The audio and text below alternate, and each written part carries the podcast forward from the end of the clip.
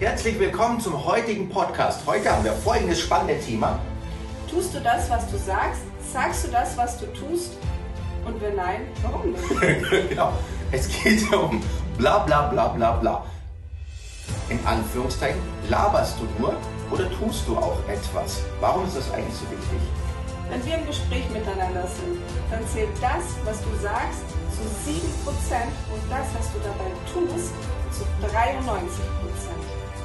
Ein Beispiel, wenn ich mit meiner Frau rede und ich schaue sie grimmig an, so, so total und würde dann sagen, so, ich liebe dich. Wie hört sich das für dich an? Schon sehr seltsam. Äh, nicht so richtig, sondern wenn ein, ein Lächeln dabei ist, vielleicht ich einen Arm um sie rumlege und ich ein mit gefühlvolles Stimme spreche, so, Liebling, ich liebe dich hört, hört sich gleich ganz anders an. Anderes Beispiel. Ja. Dein Chef kommt äh, zu dir, total in Eile, abgehetzt, unter Stress, legt dir einen Aktenstapel hin, den müssen Sie ganz dringend bearbeiten, aber jetzt machen Sie erstmal eine Runde Pause. Dann ist es ziemlich widersprüchlich. Das sind zwei Botschaften, die komplett was anderes aussagen. Was zählt dann? Das ist übrigens auch der beste Weg, um einen Konflikt zu erzeugen. Weil was passiert dann in dir? Du fühlst dich so ein bisschen, ja, irgendwie auch vielleicht veräppelt. Du weißt nicht, was sollst du jetzt davon halten. Das passiert in so einem Fall, merkt man das natürlich, das passiert aber auch ganz oft unbewusst, wenn die nonverbalen Signale nicht zu dem passen, was man sagt. Und dann fühlt man sich irgendwie komisch, man fühlt sich der Person gegenüber, da entsteht was, ein Konflikt. Und das lässt sich ja sehr einfach vermeiden. Haben wir wieder bei der Konfliktvermeidung. Gilt auch noch die eigene Konfliktvermeidung, die Konfliktvermeidung mit mir selbst. Ich sage, ich habe ein Ziel, ich möchte das und das jetzt schaffen. Ich möchte bis zum, bis zum Sommer möchte ich sieben Kilo abnehmen. Beispiel. Und jetzt genieße ich erstmal eine Sahnetorte und esse erstmal ein Eis und die Ernährung umstellen sowieso nicht und Sport auch nicht.